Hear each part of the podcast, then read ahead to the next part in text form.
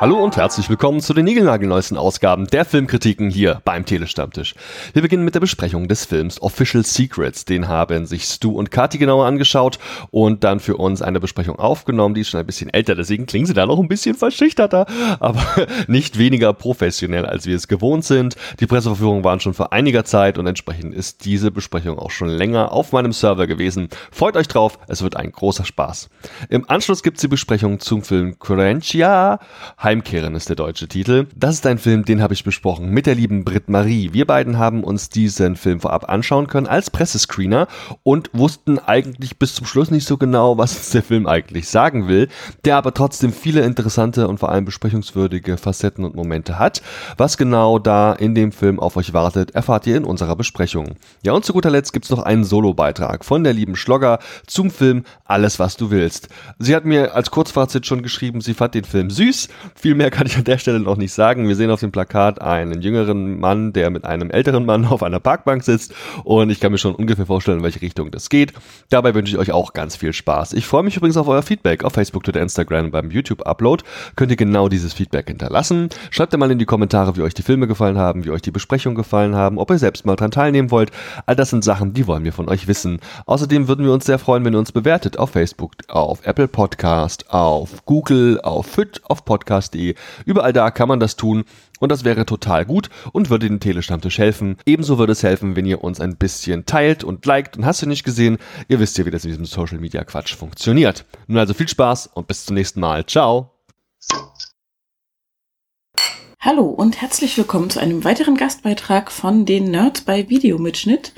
Namentlich ist das der der Steffen. Hallo. Und die und Kati. Die Kati. Hi. Ich zeige jetzt auch auf Kati, so wie Kati gerade auf mich gezeigt hat. als wenn sie Hallo Spencer wäre damals. Ach, ich wäre das so gerne. Du, du wärst gerne Hallo Spencer? Äh, vielleicht, wenn ich drüber nachdenke, nicht. Vielleicht wärst du lieber Lulu oder Galactica oder irgendwie sowas. Oder einer von den Zwillingen. Polly, wenn, dann will ich Polly sein. Du wärst der perfekte Polly. Das glaube ich auch. Die, die, perfekte Polly, wer weiß das schon. Wir reden aber nicht über Polly, sondern über einen Film, den du mal wieder im Kino gesehen hast. Genau. Ich habe gesehen Official Secrets mhm. Von Gavin Hood. Mhm. Der hat diesen Film gemacht, da bin ich erst ein bisschen zusammengezuckt. Okay. Weil der hat auch diesen furchtbaren X-Men Origins Wolverine gemacht. Okay. Der ist auch von ihm. Okay. Ich da bin ich, also, mit dem Namen bin ich tatsächlich ein bisschen zusammengezuckt, weil ich dachte, oh mein Gott, und wir können dann ja mal versuchen rauszuarbeiten, ob das jetzt was ausmacht oder nicht. Aber verrat uns doch zuerst mal, worum geht's denn, grob gesagt, in Official Secret? Es geht um Catherine Gunn, die fürs GC, GCHQ arbeitet, sprich für den britischen Geheimdienst im Grunde genommen und dort Leute abhört. Sie selber ist, glaube ich, wenn ich nichts Falsches sagen, Japan oder China zuständig, weil sie eben auch Fremdsprachen spricht. Ich glaube, für den japanischen Bereich zuständig und hört dort eben Leute ab und kriegt dann irgendwann mit, also spielt Anfang der 2000er Jahre, muss man dazu sagen, ähm, 2003 und kriegt dann eines Tages ein Memo, dass sie dabei helfen soll oder ihre Abteilung dabei helfen soll, Informationen über Mitglieder des UN-Rats zu beschaffen, um ein etwaiges Votum für den Irakkrieg zu manipulieren. Diesen Irakkrieg wollten und haben die USA Anfang 2000er Jahre, den Krieg haben sie dann ausgeführt und wollten das eben dahingehend manipulieren. Und Catherine Gunn hat das damals auch aktiv torpediert, indem sie dieses Memo geleakt hat. Und das ist die Geschichte, die hier erzählt wird. Wie ihr es ergangen ist, wie die Presse damit umgegangen ist, wie die Regierung damit umgegangen ist, dann der Gerichtstermin, wie der abgelaufen ist und so weiter und so fort. Und das wird alles eben anhand von ihr erzählt. Catherine Gunn in dem Fall gespielt von Kira Knightley die mich hier überrascht hat, aber dann sage ich auch gleich mal warum. Also später im mhm. Verlauf sage ich, warum sie mich überrascht hat und warum das überhaupt möglich war, dass sie mich überraschen konnte.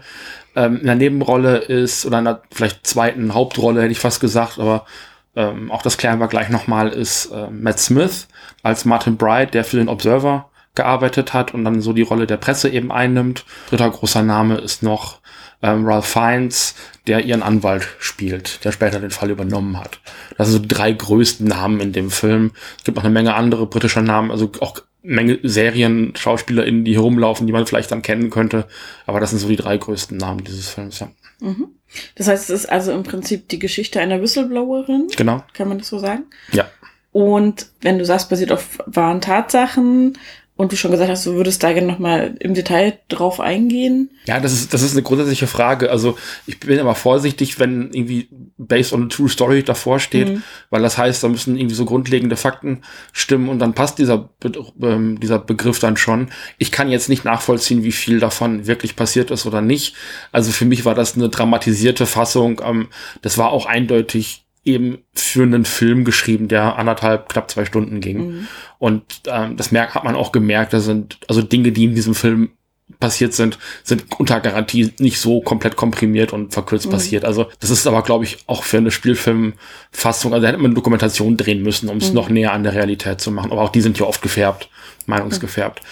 Wo liegt der Film denn den Fokus drauf? Also du kannst ja bei so einer Whistleblower-Geschichte zum einen den Fokus legen auf einmal die Individuen, die beteiligt mhm. sind oder eben auf das große Ganze, auf das Geflecht, auf das Netzwerk, das dahinter steckt. Es wird sehr stark an Catherine Gunn erzählt, die schon im Mittelpunkt steht. Man erfährt ihre Beweggründe, man weiß, warum sie es tut. Man, also Szenen folgen zu 90 Prozent ihr, sie ist eigentlich immer im Fokus man erfährt aber alle Hintergründe und auch so alle Twists und Turns in dieser Geschichte, die zum Teil wirklich witzig sind. Also das packst du dir an den Kopf, erlebt man durch sie. Also in dem Moment, wo sie das erfährt, erfährt man das auch als Zuschauer. Also mhm. da gibt's wenig, wenig Wissensvorschuss von irgendwelchen Figuren. Also es ist jetzt nicht so ein, so ein dramatischer Spielfilm, wo man als Zuschauer eventuell schon mal ein paar Informationen mehr hat als die Figur, sondern wenn dann so ein Twist kommt, dann kriegt man den exakt in dem Moment auch mit. Also das ist ganz witzig gemacht und ich glaube, deswegen macht der hat der Film für mich in dem Punkt auch Spaß gemacht, weil der macht so zwei, drei Kapriolen. Also wenn man die Geschichte nicht im Detail kennt, sondern das einfach so ganz unbedarft und uninformiert guckt, sind da schon so zwei, drei Stellen drin, wo man sich an den Kopf packt und denkt so, oh, okay, krass. Okay. Und gut, wenn du sagst, Kira Knightley ist im Mittelpunkt und du überrascht von ihrer äh, Arbeit warst, erzähl doch mal, was hast du für einen Stand zu ihr und was macht sie im Film? Ich, ich halte Kira Knightley für eine solide Schauspielerin, die schon was kann, die aber immer so die zweite Geige gespielt hat. Also ich kann mich an keinen Film erinnern, wo sie jemals wirklich vorne die erste Hauptrolle gespielt hat. Mein erstes Zusammentreffen mit ihr mal bewusst, das war in dieser ähm, unsäglichen Pirates of the Caribbean Reihe, mhm. wo sie irgendwie zweite Geige, dritte Geige eigentlich hinter mhm. Johnny Depp und Orlando Bloom spielt und da einfach gar nichts reißt. Und das ist, glaube ich, der Vorteil, dass sie halt mit den anderen Figuren in diesem Film erst sehr spät zusammentrifft. Also Matt Smith der eben ähm, diesen Journalisten beim Observer spielt. Die beiden treffen sich erst ganz zum Ende. Und auch in Ralph Fiennes, der eben ihren Anwalt mimt, das ist so das letzte Viertel, hätte ich gesagt, wo die mhm. beiden aufeinandertreffen. Wäre das früher der Fall gewesen, hätte Kira Knightley wahrscheinlich keine Chance gehabt, diesen Film zu tragen. Mhm. Sag ich ganz ehrlich, weil neben dem Ralph Fiennes bestehst du nicht als junge Schauspielerin. Also auch eine Kira Knightley, die jetzt schon ein paar Jahre auf dem Buckel hat, ähm, im Hollywood auch, und auch nicht gegen den Matt Smith. Also der hat so eine Präsenz. Das ist also der, der fegt da durch die Bilder und es ist sportlich und dreht sich auf seinem Bürostuhl durch die Gegend und macht Gesichter und Geräusche. Also, also Matt Smith hier zuzugucken ist ein Fest, ja. Okay. Sie schafft es aber also durchaus, äh, die Figur ja, also zu zeigen. Was, was versucht wird, ist, sie zu einer Heldin zu machen, die sie auch mhm. ist. Mhm. Und ganz am Ende, wie auch während des Films übrigens immer mal wieder, wird ein Originalmaterial von ihr gezeigt. Während des Films immer so Originalmaterial von George W. Bush und ähm, dem damals noch amtierenden Premierminister Tony Blair. Mhm. Die waren damals ja beide aktiv. Und äh, das wird immer mal wieder gezeigt, oder auch ein Eric Powell oder wer auch immer dann mhm. gerade, wenn, wenn, sie da gerade brauchen. Ähm, die werden dann eingeblendet und also mit Originalmaterial, Originaltonmaterial. Wir haben den auch in der Presseverführung ähm, original Untertiteln gesehen, mhm. wozu ich auch raten würde, weil ich weiß nicht, wie sie da mit dem Originalmaterial umgehen. Ob es Untertiteln oder gleich mit synchronisieren, finde ich immer ganz furchtbar. Mhm. Aber äh, man sieht am Ende des Filmes eben auch nochmal einen kurzen Ausschnitt von der echten Catherine Gunn, wie, wie sie nach ihrem ähm, Gerichtstermin eben reagiert hat, genau. Kira Knightley versucht, die Figur so darzustellen, wie Catherine Gunn eben in diesem einen Moment wirkt, wie eine unfassbar starke und mutige Frau, die mhm. einfach wirklich nicht nur ihr Leben, sondern das auch noch viele andere dann eben riskiert hat, ähm, um diesen Krieg zu verhindern. Ich weiß nicht, ob Kira Knightley das so gut ähm, gelingt, weil sie immer zwischen zwei verschiedenen Gefühlszuständen so hin und her schwankt, ängstlich und nervös und dann ist sie aber in manchen Situationen so ganz stark und, und durchsetzungsfähig und das ist manchmal nicht so ganz glaubwürdig, muss ich ganz ehrlich sagen. Also wenn sie dann in, in einem Vorhör sitzt und äh, von Scotland Yard durch die Mangel genommen wird und dann ist sie aber plötzlich ganz stark und durchsetzungsfähig, obwohl sie vorher noch irgendwie äh, kauernd und, und zitternd auf ihrem Stühlchen gesessen hat. Also ich weiß, was man mit der Figur erzählen wollte. Kira Knightley bringt ohne dass die anderen im Raum sind, dann auch nicht glaubwürdig rüber. Also das ist so ein bisschen ähm, so ein zweischneidiges Pferd in dem Moment, weil klar ist, also es liegt nicht an ihr. Ich glaube nur, dass sie nicht so ganz verstanden hat, wie diese Figur funktioniert. ansonsten, ansonsten trägt sie den Film tatsächlich, weil das einfach auch eine Ausnahmesituation ist mhm. irgendwie. Ne? Du bist, bist dann des Hochverrats angeklagt, hast irgendwie die ganze, im Zweifelsfall die ganze Bevölkerung gegen dich, hast aber total ehrbare Ziele, was verhindert äh, zu haben, verhindern zu wollen, besser gesagt und stellst dann, dann fest, dass du dann im Zweifelsfall diejenige bist, die da so ein bisschen die Opferrolle dann auch einnimmt, hätte ich fast gesagt, mhm. ja. Jetzt haben wir schon festgestellt, der Film liegt schon auf dem Fokus dieser Hauptfigur, dieser Protagonistin. Hast du denn den Eindruck, er hat trotz allem eine politische Botschaft oder versucht er was zu vermitteln oder will er einfach nur die Geschichte dieser Frau erzählen? Ich hätte mir gewünscht, dass der Film gerade mit Hinblick auf die aktuelle Situation ein bisschen mehr auf den Umgang mit WhistleblowerInnen eingeht. Mhm. Gerade weil wir in einer, jetzt in einer Welt post Snowden und post Chelsea Manning leben. Mhm. Und Snowden, der in Russland eben Asyl bekommt, weil er sonst nirgendwo hin darf. Also auch die deutsche Regierung bezieht da keine Stellung zu. Eigentlich gehört er nach Deutschland mhm. ins Asyl, weil er dort, also der ist politisch verfolgt, der gehört einfach hier auch, damit die deutsche Regierung ein Statement machen könnte, hierhin. Stattdessen ist er in Russland. Ähm, weil natürlich nehmen die Russen einen amerikanischen Whistleblower auf. Ja, ähm, und es stellt sie Manning, die halt mal immer wieder ins Gefängnis gesperrt wird oder auch nicht, mhm. um sie halt zu drangsalieren. Eine andere Nummer ist das nicht. Das sind Dinge, die passieren Catherine Gunn in diesem Film auch. Also mhm. man merkt, dass an ihr so ein Exempel statuiert werden mhm. soll in vielen Bereichen das wäre mein Wunsch gewesen, was der Film diskutiert. Stattdessen wird so ein bisschen diese Post-9-11-Sache diskutiert. Und das haben wir ja nur eigentlich auch schon durch. Mhm. Und auch das macht der Film nicht so ganz konsequent.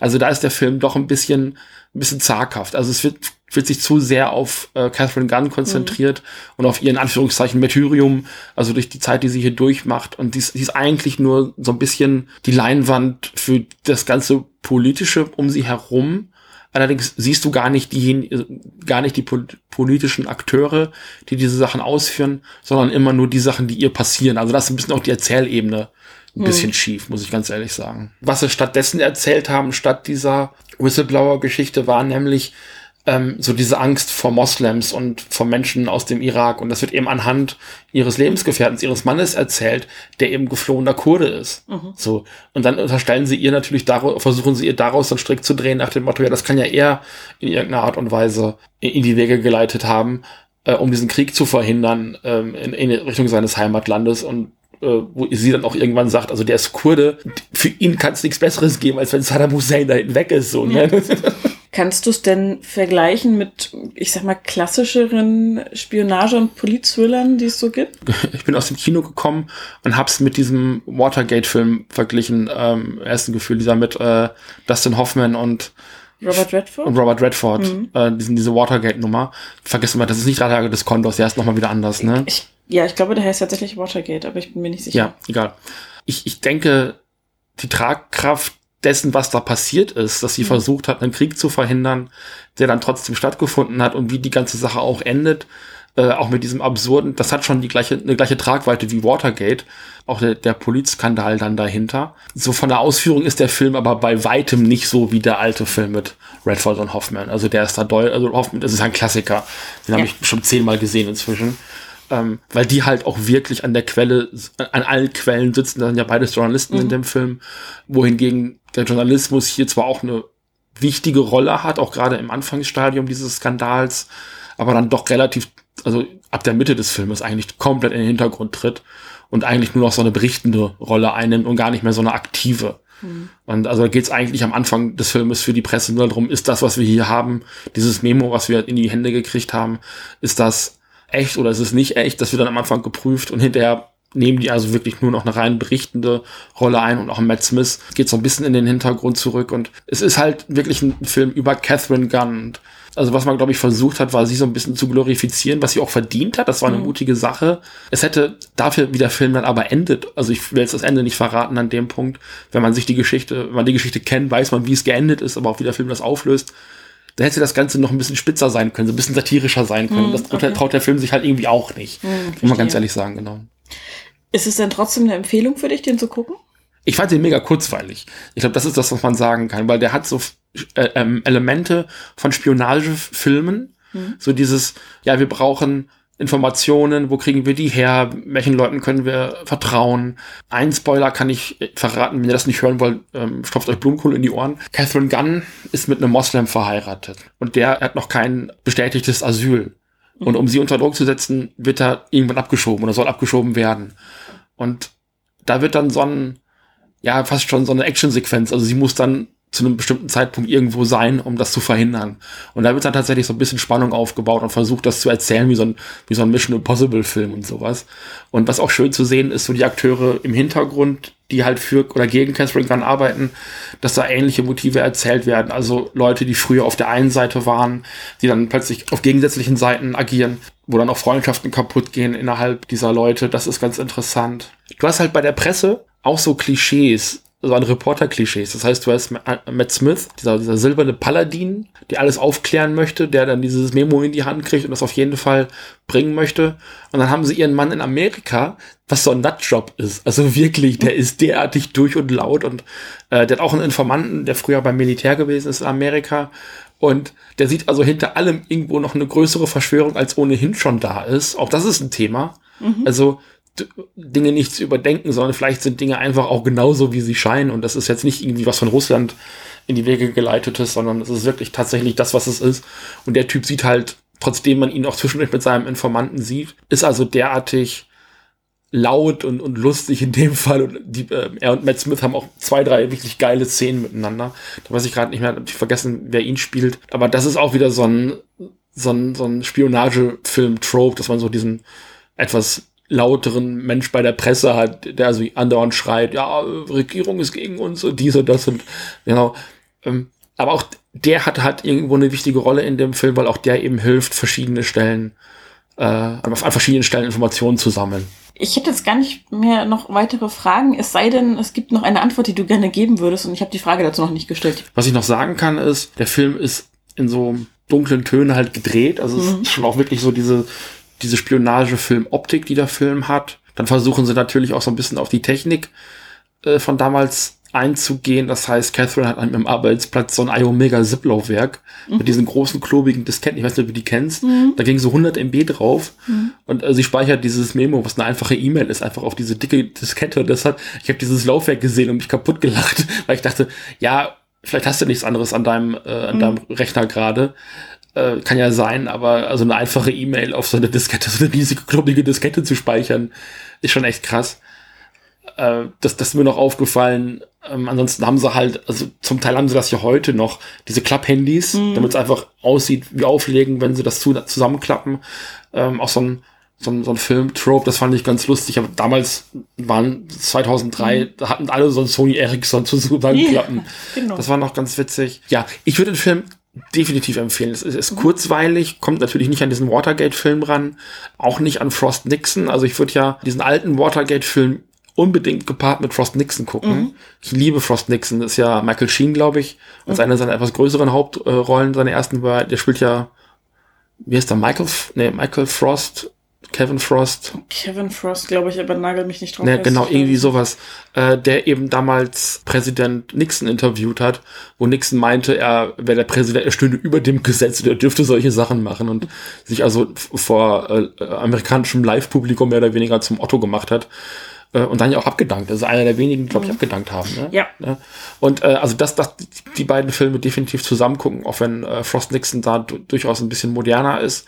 Da kommt der hier nicht dran. Das ist, das ist ein Unterhaltungsfilm, wenn er auch ein bisschen dramatisch ist, der aber diese doch sehr absurde Politnummer Anfang der 2000er Jahre eben beleuchten soll.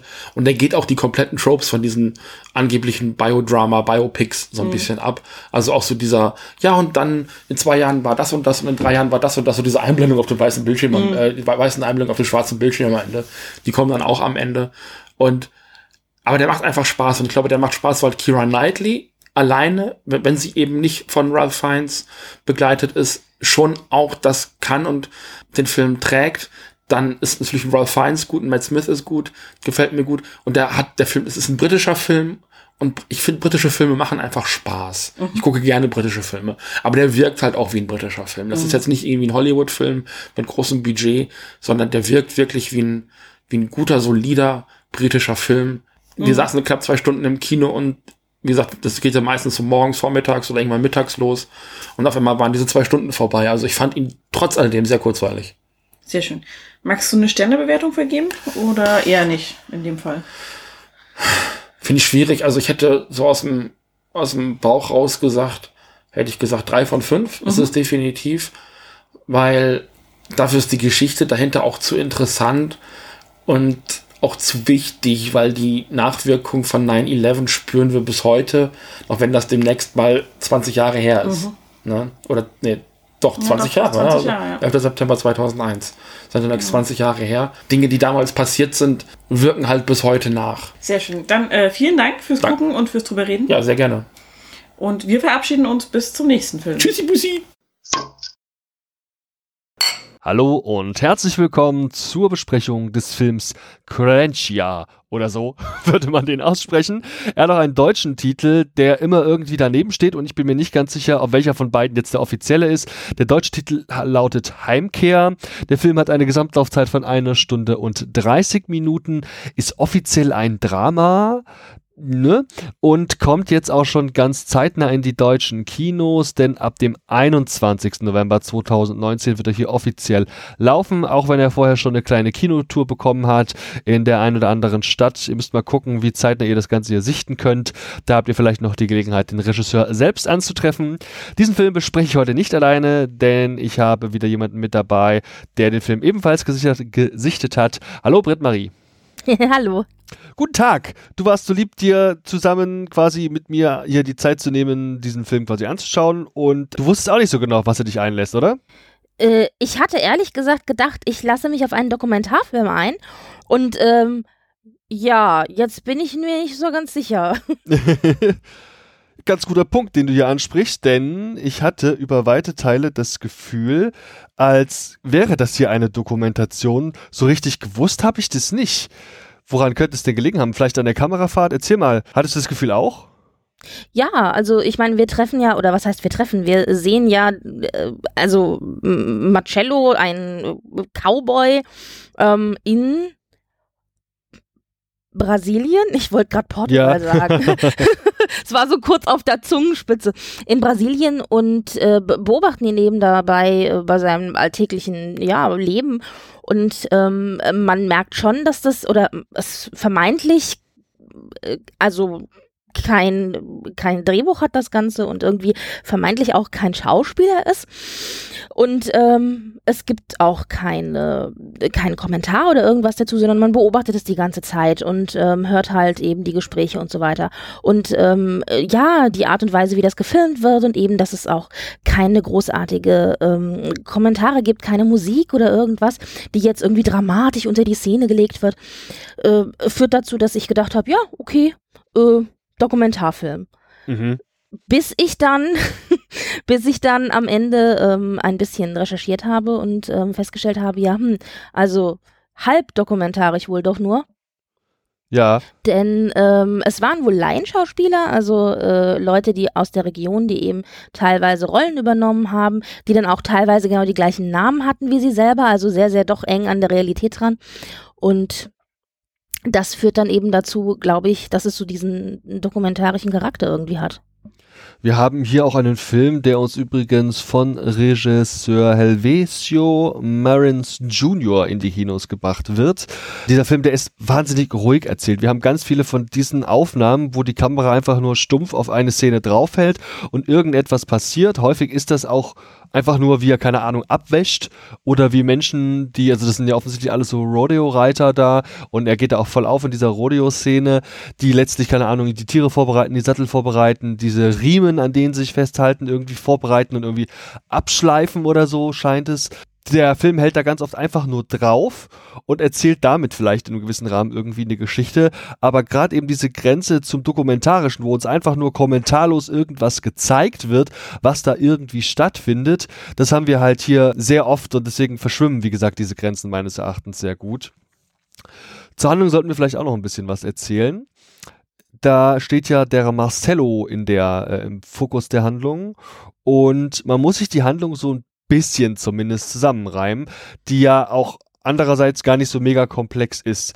Er selbst ist scheinbar überfallen worden. Er ist wohl so eine Art Viehhirte gewesen, also hat hunderte Rinder und in einer auch merkwürdig, angeblich Nacht- und Nebelaktion, so sehen wir es zumindest zeitweise im Film, dass es wohl nachts war, aber er selbst sagt, es hätte gegen drei Uhr nachmittags stattgefunden, das beißt sich vielleicht ein bisschen. Wir sehen, wie dann quasi zwei, drei Trucks angefahren kommen und ihn zwingen, seine Rinder in diese Trucks einzuladen, die, die werden quasi entführt, diese Rinder, ja, gestohlen, wenn man so will. Und das verkraftet er nur sehr schlecht, wie es scheint, denn große Teile des Films beschäftigen sich damit, wie er das so ein bisschen verarbeitet, wie er sich mit Freunden trifft, wie er angesprochen wird auf diesen Vorfall und ja, wie er einfach klarkommt, nun eben aktuell mit der Welt, weil er eben auch wohl nur recht bekannt ist in seiner Hut, in seiner Umgebung. Ja, und weil eben auch die Rinder, die ihm geklaut worden sind, ähm, sein ganzes Lebensbrot waren. Also ohne diese Rinder ähm, Grunde äh, kann er ja seinen Lebensunterhalt nicht mehr verdienen. Also ich habe da sowieso nicht so ganz durchgeblickt, muss ich sagen. Also erst dachte ich, er ist also es sind schon seine eigenen Rinder gewesen. Und dann hat er aber, dann treffen wir ihn ja, wie er als ja Landarbeiter oder Cowboy eben für jemand anderen arbeitet, weil er keine Rinder mehr hat. Oder waren die Rinder doch nicht ihm und er hat nur drauf aufgepasst und sie sind ihm unter der Hand trotzdem weggeklaut worden. Und er ist jetzt einfach völlig äh, zerstört und deprimiert davon. Oder ja oder was? Also ich habe da nicht so ganz durchgeblickt ehrlich gesagt ich bilde mir ein, er hat in einem Gespräch mit seinen Freunden erzählt, dass er so eine Art Deal ausgehandelt hatte mit diesen Entführern. Ich hatte den Eindruck, als wäre er dort wirklich so Cowboy gewesen. Man sieht ja auch Szenen, wo er mit anderen zusammen eben Rinder irgendwie von A nach B treibt. Ja. Und ich hatte den Eindruck, als wären das zwei, drei Herden gewesen. Und er hätte mit denen vereinbart, ja, hier, okay, ich helfe euch jetzt widerwillig, dass ihr die Tiere in eure LKWs kriegt, aber meine Tiere lasst ihr mir hier stehen. Ja, ja, nein, das habe ich schon verstanden. Also ich denke, ah, das, das, da, da hast du recht, ja. Also das waren dann schon seine Tiere.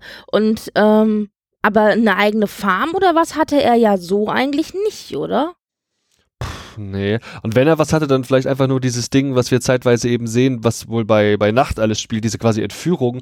Was wird das sein? Eine klassische Farm? Keine Ahnung. Sieht mir aus ja. wie einfach nur eine Weide, auf der die Rinder grasen. Vielleicht ja. noch ein Häuschen dazu, wo der eigentliche Überfall stattfand. Das sehen wir ja auch, das Häuschen. Viel mehr wird es mhm. nicht gewesen sein. Ja, also wie gesagt, auf jeden Fall führt dann äh, diese Entführung der Rinder führt dann eben dazu, ja, dass er im Grunde seinen Lebensunterhalt oder sein Lebensbrot als Cowboy aufgibt. Ja, also und ich denke, so wie ich das verstanden habe, äh, der hat er ja sein Leben lang eben als Cowboy gearbeitet. Der ist auf einer Farm groß geworden, der hat sein ganzes Leben da verbracht, ähm, der hat mit den Tieren zusammengearbeitet, der hat eben die Rinder gehütet, hat jetzt eben, wo er keine Tiere mehr hat, auch noch als Aushilfskraft auf der Nachbarfarm irgendwie mitgearbeitet. Ja, und verlässt jetzt irgendwie das Ganze. Was dann aber er eigentlich macht, also man erfährt, der bleibt da in der Gegend, aber er hört halt einfach auf, als Cowboy zu arbeiten, so einfach so. Ja. Mhm.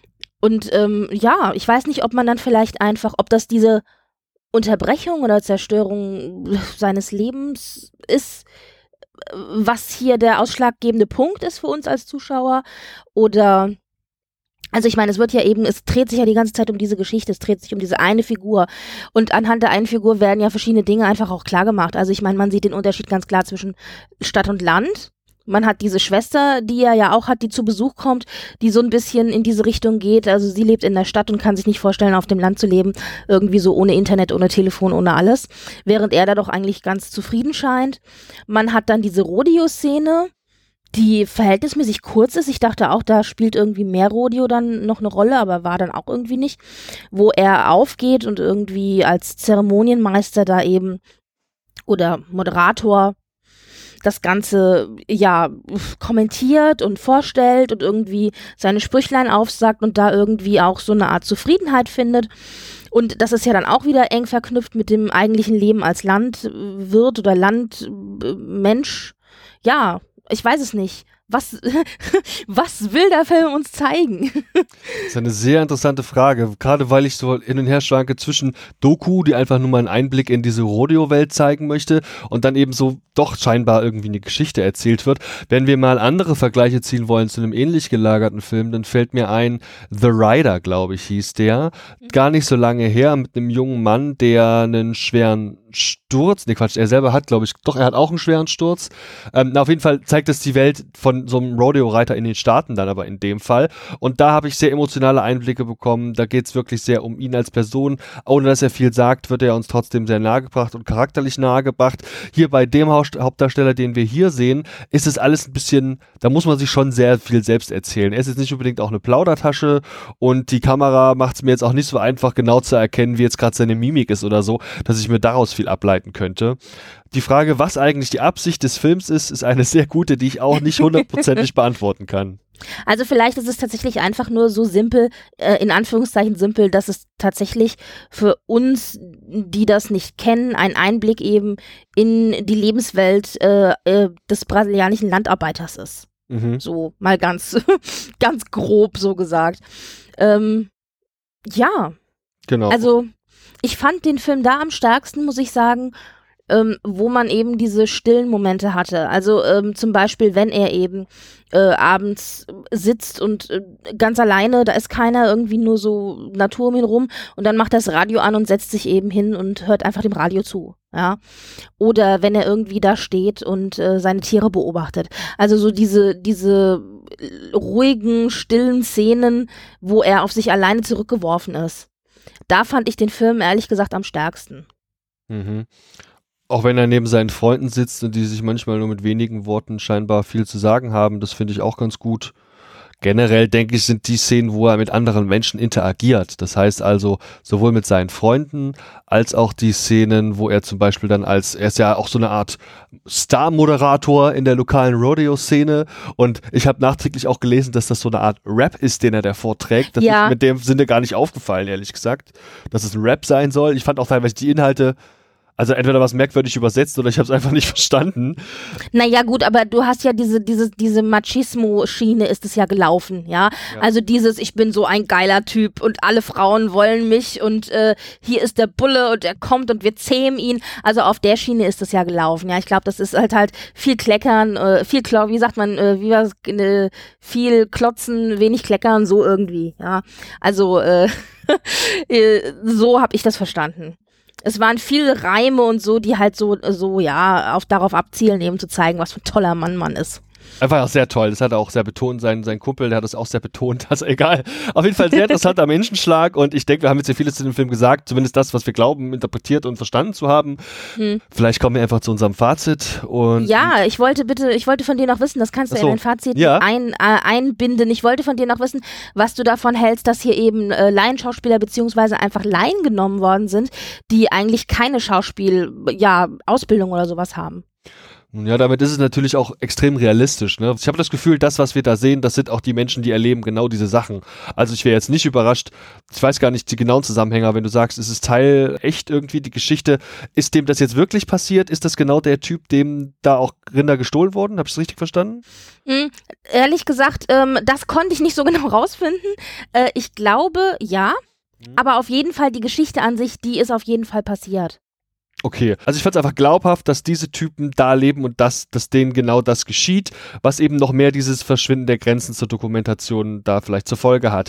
Das erklärt natürlich aber auch, warum man die Gesichter jetzt nicht so oft in der Nahaufnahme sieht und wenn, dann müssen sie eigentlich nur stoisch, traurig oder gelangweilt irgendwo hingucken. Das kann halt so ein Laienschauspieler eben auch durchaus mal tun. Wenn es aber vielleicht ein bisschen emotionaler wird oder so, dann weiß ich nicht. Also das kam jetzt nicht so rüber, aber muss es auch nicht. Das sind Männer, die leben irgendwo in der Prärie, relativ alleine da ist Emotion jetzt vielleicht auch nicht das größte Thema, das sie haben. Mhm. Und insofern fand ich das schon ganz gut. Ich fand das irgendwie, als wir sehen zum Beispiel eine Szene, wo er Klamotten kaufen geht. Ich glaube, dass das alles so in der Form gewesen sein kann. Und da gibt es halt auch keine zweite Ebene, die man da jetzt reininterpretieren kann. ja. Ich hatte, äh, ja, ich fand's spannend. Also ich fand's mal interessant, sich anzugucken. Es war, sagen wir ja jetzt mal, es klingt, oh Gott, das klingt jetzt gemein, aber es war kurz genug, damit es nicht ähm, zu viel geworden, geworden ist. Mhm. Und ich fand es ganz gut auch, dass man sich die Story so ein bisschen erarbeiten musste. Also da bleibt man aktiv und äh, konzentriert als Zuschauer. Ähm, ich finde, man, also man kann sich das durchaus angucken. Es ist jetzt keine verlorene Zeit gewesen, es war okay, aber ähm, ja, also äh, emotional ergriffen war ich jetzt nicht. Also da hätte es vielleicht ein bisschen mehr gebraucht. Definitiv, ja definitiv. Dann lass doch jetzt aber hier genau mal zu unserem Fazit kommen, wo wir natürlich immer unsere klassische Punktevergabe haben auf einer Skala von 0 bis 5 Punkten. Außerdem wäre es ganz gut, wenn wir versuchen würden, uns Gedanken über eine Zielgruppe zu machen. Und ich ja. versuche immer irgendwie auch seit neuestem die Frage zu beantworten, ob man den Film unbedingt im Kino gesehen haben muss. Der bekommt ja einen relativ kleinen Kinostart. Ich habe gesehen, bei uns läuft er im Rahmen einer einzigen Vorstellung im Filmmuseum in Frankfurt und ansonsten mhm. eher dünn, sag ich mal, in der Republik. Jo, wie sieht's aus? Feuer frei. Äh, drei Punkte würde ich dem Ganzen geben. Ich fand, es war ein solider Film, aber wie gesagt, ein bisschen mehr oder dreieinhalb. Dreieinhalb. Und äh, Zielpublikum, puh, ja, also je, all, jeder, der an Dokumentationen interessiert ist, würde ich mal sagen, allgemein. Und vielleicht auch jemand, äh, der das spannend findet, einfach mal so, ein, so einen Einblick in so einen, ähm, ja, in so einen Lebensausriss zu kriegen aus einem anderen Land. Mhm. Genau. Ja. Und der Kinoauswertung, was denkst du? Ähm, Braucht man den auf dem Kinoleinwand zu sehen oder reicht es auch zu Hause? Ich denke, es, ähm, ich denke, es reicht auch zu Hause. Ich glaube schon, dass es Bilder gibt. Also ich finde, dass der optisch teilweise sehr schöne Bilder hat, sehr schöne Cinematografie, die auf einem großen Bildschirm wahrscheinlich besser wirkt. Aber ich denke trotzdem, dass es ein Film ist, den man auch durchaus zu Hause schauen kann. Hm. Das denke ich nämlich auch. Der hat sicherlich ein paar ganz schöne Landschaftsaufnahmen, aber wegen sowas gehe ich heutzutage eigentlich nicht mehr ins Kino. Da gibt es auch schöne Bildschirme zu Hause. Der Film kriegt von mir nur drei von fünf Punkten, was ja immer noch tendenziell positiv ist. Das liegt vor allem daran, dass ich sie ein bisschen wahllos finde. Ich habe jetzt nicht das Gefühl, als hätte ich hier jetzt zum Beispiel viel übers Rodeo-Reiten gelernt oder hätte ich jetzt viel, ja einfach wenn man den dokumentarischen Aspekt betrachtet, da irgendwie viel wahrgenommen, was ich vorher nicht schon mal in irgendeiner Form irgendwo anders gehört hätte. Sei es eben, weil das auch ein Setting ist, das ich schon in diversen Filmen gesehen habe. Und wenn ich Ansatzpunkte für eine Bewertung nehmen, heranziehen möchte, die jetzt so ein klassischer Langspielfilm bekäme, dann sähe es auch eher schlecht aus, weil einfach relativ wenig Story erzählt wird, relativ wenig Progress. Das weiß ich nicht, dafür, und da, da gibt es auch nichts Zwischenmenschliches und wie gesagt auch keine zweite Ebene, die ich da rein interpretieren kann. Insofern nur drei von fünf Punkten und die Zielgruppe, da schließe ich mich dir völlig an, wer vielleicht einfach mal so ein bisschen Bock hat auf, ja, äh, die brasilianische Prärie und mal gucken möchte, wie da die Leute leben. Das ist ja übrigens auch eine sehr kulturell gemischte Einwohnerschaft, die es da gibt. Das wird auch in einer Szene dann betont. Also hier ist scheinbar ein sehr bunt gemischtes Volk, quasi mit Menschen von überall her, auch was ihre Hautfarbe betrifft, was ihre kulturelle Einstellung betrifft betrifft, irgendwie auch ihre Religion. Das fand ich ganz nett. In dem Sinne, drei von fünf Punkten und grundsätzlich ein Daumen nach oben. Yo, Britt-Marie, vielen Dank. Wunderbar. Ja, sehr gerne. Ich habe mich sehr gefreut, dass du dir die Zeit genommen hast, den Film zu sichten und heute mit mir zu besprechen. Und ich freue mich wie immer auf unsere nächste Besprechung. Ich auch. Bis denn. Bis dann. Ciao. Hallo, hier ist Johanna Baumann, auch bekannt als Comiczeichnerin Schlogger, und ich bespreche heute den Film Alles, was du willst. Alles, was du willst, ist ein italienischer Film, eine Komödie, wobei ist eher ein Drama ähm, von Francesco Bruni, wird am 21. November 2019 anlaufen. Das klingt ein bisschen, als wäre es noch ewig hin, aber nein, der 21. November ist tatsächlich schon diese Woche. Die Zeit rast dahin, aber ich schweife ab. Der Film ist eine Stunde und 46 Minuten lang und ist mit italienischen Schauspielern wie Andrea Capistanjo, Giuliano Montaldo, Donatello, Vino Ciari, ich lese das hier jetzt ab, ich bin jetzt auch nicht der große Ital Italo-Film-Konnoisseur, aber falls einige von euch darunter sind, hoffe ich, dass ihr die Schauspielernamen erkannt habt. So, um was geht es? Also wenn ich einen ganz groben Vergleich machen müsste, es ist wie, ähm, geht in die Richtung ziemlich beste Freunde. Also wirklich der ganz grobe Vergleich, nur dass ich ein Mensch, der äh, mit etwas äh, gehobenem Leben nicht klarkommt und auch ein bisschen abzudriften scheint, sich um einen kranken Menschen kümmern muss. Aber das ist nur der, der billigste Vergleich, den man heranziehen muss, wenn man den Film ganz kurz und knapp erklären möchte. Es geht nämlich um den 22-jährigen Alessandro, der das Studium abgebrochen hat, mit seinen nichtslustigen Freunden rumhängt und der dann eines Tages auf den 85-jährigen Alzheimer-Kranken, beginnend Alzheimer-Kranken ähm, Giorgio trifft und den dann ein bisschen betreuen muss. Also er muss mit ihm spazieren gehen, so fängt das Ganze an. Und die Beziehung dieser zwei, wie sie sich entwickelt. So, man ahnt schon, deswegen meinte ich diesen groben Vergleich mit ziemlich beste Freunde. Wir haben hier zwei Menschen, die aus unterschiedlichen Welten kommen, die sich aber dann sozusagen annähern und befreunden. Gut, die Zusammenfassung. Wie, wie fand ich jetzt diesen Film? Was passiert denn sonst noch so? Also, was natürlich auffällt gleich in der ersten Szene, wir haben die Freunde von Alessandro werden gleich als ziemlich pflegelhaft dargestellt. Die bringen sexistische Sprüche, sie hängen rum, sie reden über, dass ihr größter Wunsch ein großer Flatscreen-TV ist und dass sie auch gar nicht unbedingt wissen, wie sie da hinkommen. Sie prügeln sich gleich, kommen in Kontakt mit der Polizei und so weiter und so weiter. Da fällt einem als mh, mm, nicht Italo-Film kennender oder nicht so Italien-Firma Mensch auf, dass ich dachte, reden die, sind die da echt so krass? Also die Beziehung zwischen Männern und Frauen, das ist als, ähm, als liberal Deutsche, vor allem deutsche Frau, schon ein bisschen äh, anstößig, wenn man da so sieht, ja, wie offen die über über Frauen reden und wie klischeehaft. Aber ich weiß eben auch nicht, ob das in, wie in manchen deutschen Filmen ja dann doch eigentlich auch der ähm, die Rolle ist, um zu zeigen, dass wie die halt drauf sind, um vor klipp und klar in wenigen Nutzen darzustellen, was für Männer das einfach sind. Um ehrlich zu sein, Alessandro redet da auch nicht so mit bei diesen Gesprächen am Anfang. Das habe ich aber tatsächlich gar nicht erkannt, weil ich erstmal die Gesichter auseinanderhalten musste und in dieser Viererklicke sind zwei Freunde so ähnlich, dass ich mir am Anfang tatsächlich merken musste, okay, Alessandro ist der mit dem Ohrring links und der andere ist der mit dem Ohrring rechts. Okay. Jedenfalls ähm, muss er dann sich um diesen 85-jährigen Giorgio kümmern, der tatsächlich ein Autor ist oder ein Dichter sogar, der Alzheimer hat. Und ähm, die nähern sich ihm an. Tatsächlich nähert sich auch die ganze Clique mit ihm an. Und es kommt dann eine kleine Roadtrip sogar noch dazu. Und wir verfolgen einfach die Beziehung von diesen zwei Männern, beziehungsweise fast von diesen fünf Männern, wie die dann sich näher kommen sozusagen.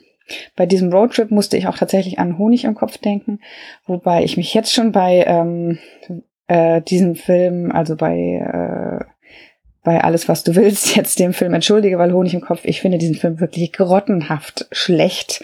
Aber man musste eben ein bisschen daran denken, weil es um eine, einen Roadtrip geht von einem Alzheimer äh, geplagten Menschen, der irgendwelche Erinnerungen hat und deswegen an irgendeinen fremden Ort gezogen wird und dann begleitet wird von einem jungen Menschen, der ihn dabei unterstützen möchte. Tatsächlich ähm, kommen wir damit hier in dem Film auch in Kontakt mit, äh, mit der Nazi-Geschichte. Es ist eine kleine Schatzsuche involviert. Es geht um die Beziehung der Freunde ein bisschen und eben um ähm, um diese, diese Beziehung, was ich schon von Anfang, man weiß ja, wo dieser Film hinführt, wenn er anfängt. Und deswegen fand ich es von Anfang an spannend, wie die Dialoge geschrieben sind, wie man das glaubhaft hinkriegt, dass die, vor allem die zwei, dass die sich befreunden. Und ich fand das sehr glaubhaft. Also, um das kurz zu machen, dass der Film hat mir gut gefallen. Ich weiß nicht, ob das daran liegt, dass ich äh, heutzutage von dieser Art Filme ein bisschen mehr Klischee und Schabernack gewöhnt bin. Und das war dieser Film einfach nicht. Der hat sehr ruhig, angenehm, menschlich, authentisch diese Geschichte erzählt. Klar, die, die Rollen waren klischeehaft, vielleicht weil sie schnell in diesen äh, einer Stunde 46 erzählen mussten, ähm, wie die Menschen so drauf sind, um Raum für der, für die andere Geschichte zu lassen. Aber auf der anderen Seite, vielleicht sind die Männer und Frauen auch einfach so in Italien. Das weiß ich jetzt nicht. Also, was heißt, falls ihr den Film nicht gesehen habt, bis jetzt, dass halt die Männer sexistische Sprüche bringen und die Frauen nebendran stehen und lächeln sozusagen. Ähm, genau, also der Film, der war sehr ruhig und angenehm erzählt. Das hat mir gut gefallen.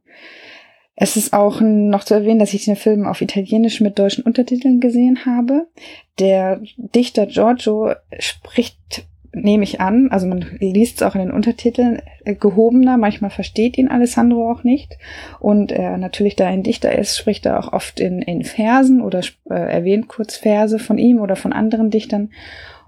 Das ist bestimmt im Original schöner, wenn man da wirklich die, diese Klänge der italienischen Sprache hört oder die Reime oder die, die Wortbilder, die da gemalt sind. Ich habe sie zwar verstanden natürlich, aber das ist bestimmt noch was, was es in Originalsprachen noch reizvoller macht oder vielleicht auch in einer guten Synchro rüberkommt, dass der Giorgio einfach anders redet als die Jungs und Alessandro und das so gegeneinander klafft.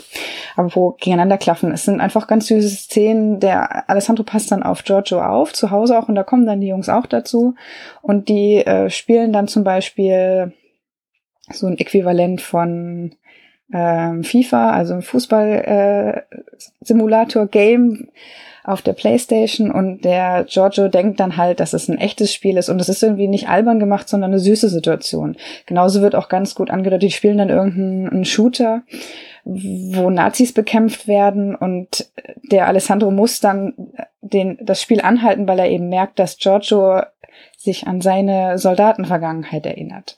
Und ich fand das eine, eine gute Gegenüberstellung. Und es war auch schön zu sehen, wie der Alessandro langsam Empathie für den älteren Herrn entwickelt. Und der hat einfach ganz gut, gut geschauspielt. Und auch der Ältere hat sehr gut geschauspielert. Dem habe ich das total abgenommen. Ich kenne natürlich überhaupt keinen der Schauspieler und ähm, weiß nicht, ob die und wo man die sonst kennt und ob die sonst auch so ähnliche Rollen spielen. Aber für mich als Neuling fand ich das ein, fand ich die sehr glaubwürdig gespielt. Also jetzt zusammengefasst. Trotz aller Klischee-Rollen und ähm, relativer Vorhersehbarkeit des Endes ist die Reise eine sehr schöne und ich wusste da auch nicht, was jetzt alles passieren soll. Und sie ist nicht nur schön, weil die Geschichte ein bisschen ähm, angenehm ist, sondern eben auch, wie erwähnt, weil sie sehr authentisch erzählt ist und sehr menschlich. Hat mir sehr gut gefallen. Daher würde ich von fünf Sternen 3,8 geben. Warum nicht vier? Weil ich jetzt als Film an sich bewertet habe, wenn ich den Film als Feelgood-Film in seinem Genre einsortieren werde, würde ich wahrscheinlich sogar ein paar mehr Punkte geben und da auch gleich die Empfehlung aussprechen. Das ist ein Film, der einen berührt. Also es ist ein zwischenmenschlicher Film. Wer auf diese Feelgood-Filme steht, wie zum Beispiel eben auch ziemlich beste Freunde, der wird hier gut bedient sein, wobei ich natürlich nichts über die Synchro sagen kann. Aber das ist eine Empfehlung für solche Leute, die werden auch hier gutes Futter für die Augen und fürs Hirn bekommen. So, das war ähm, meine Besprechung zu dem Film Alles, was du willst. Den Titel fand ich übrigens auch süß gewählt, da musste ich ein bisschen schluchzen. Meine Besprechung zu dem Film Alles, was du willst. Und ich freue mich auf den nächsten Film. Tschüss!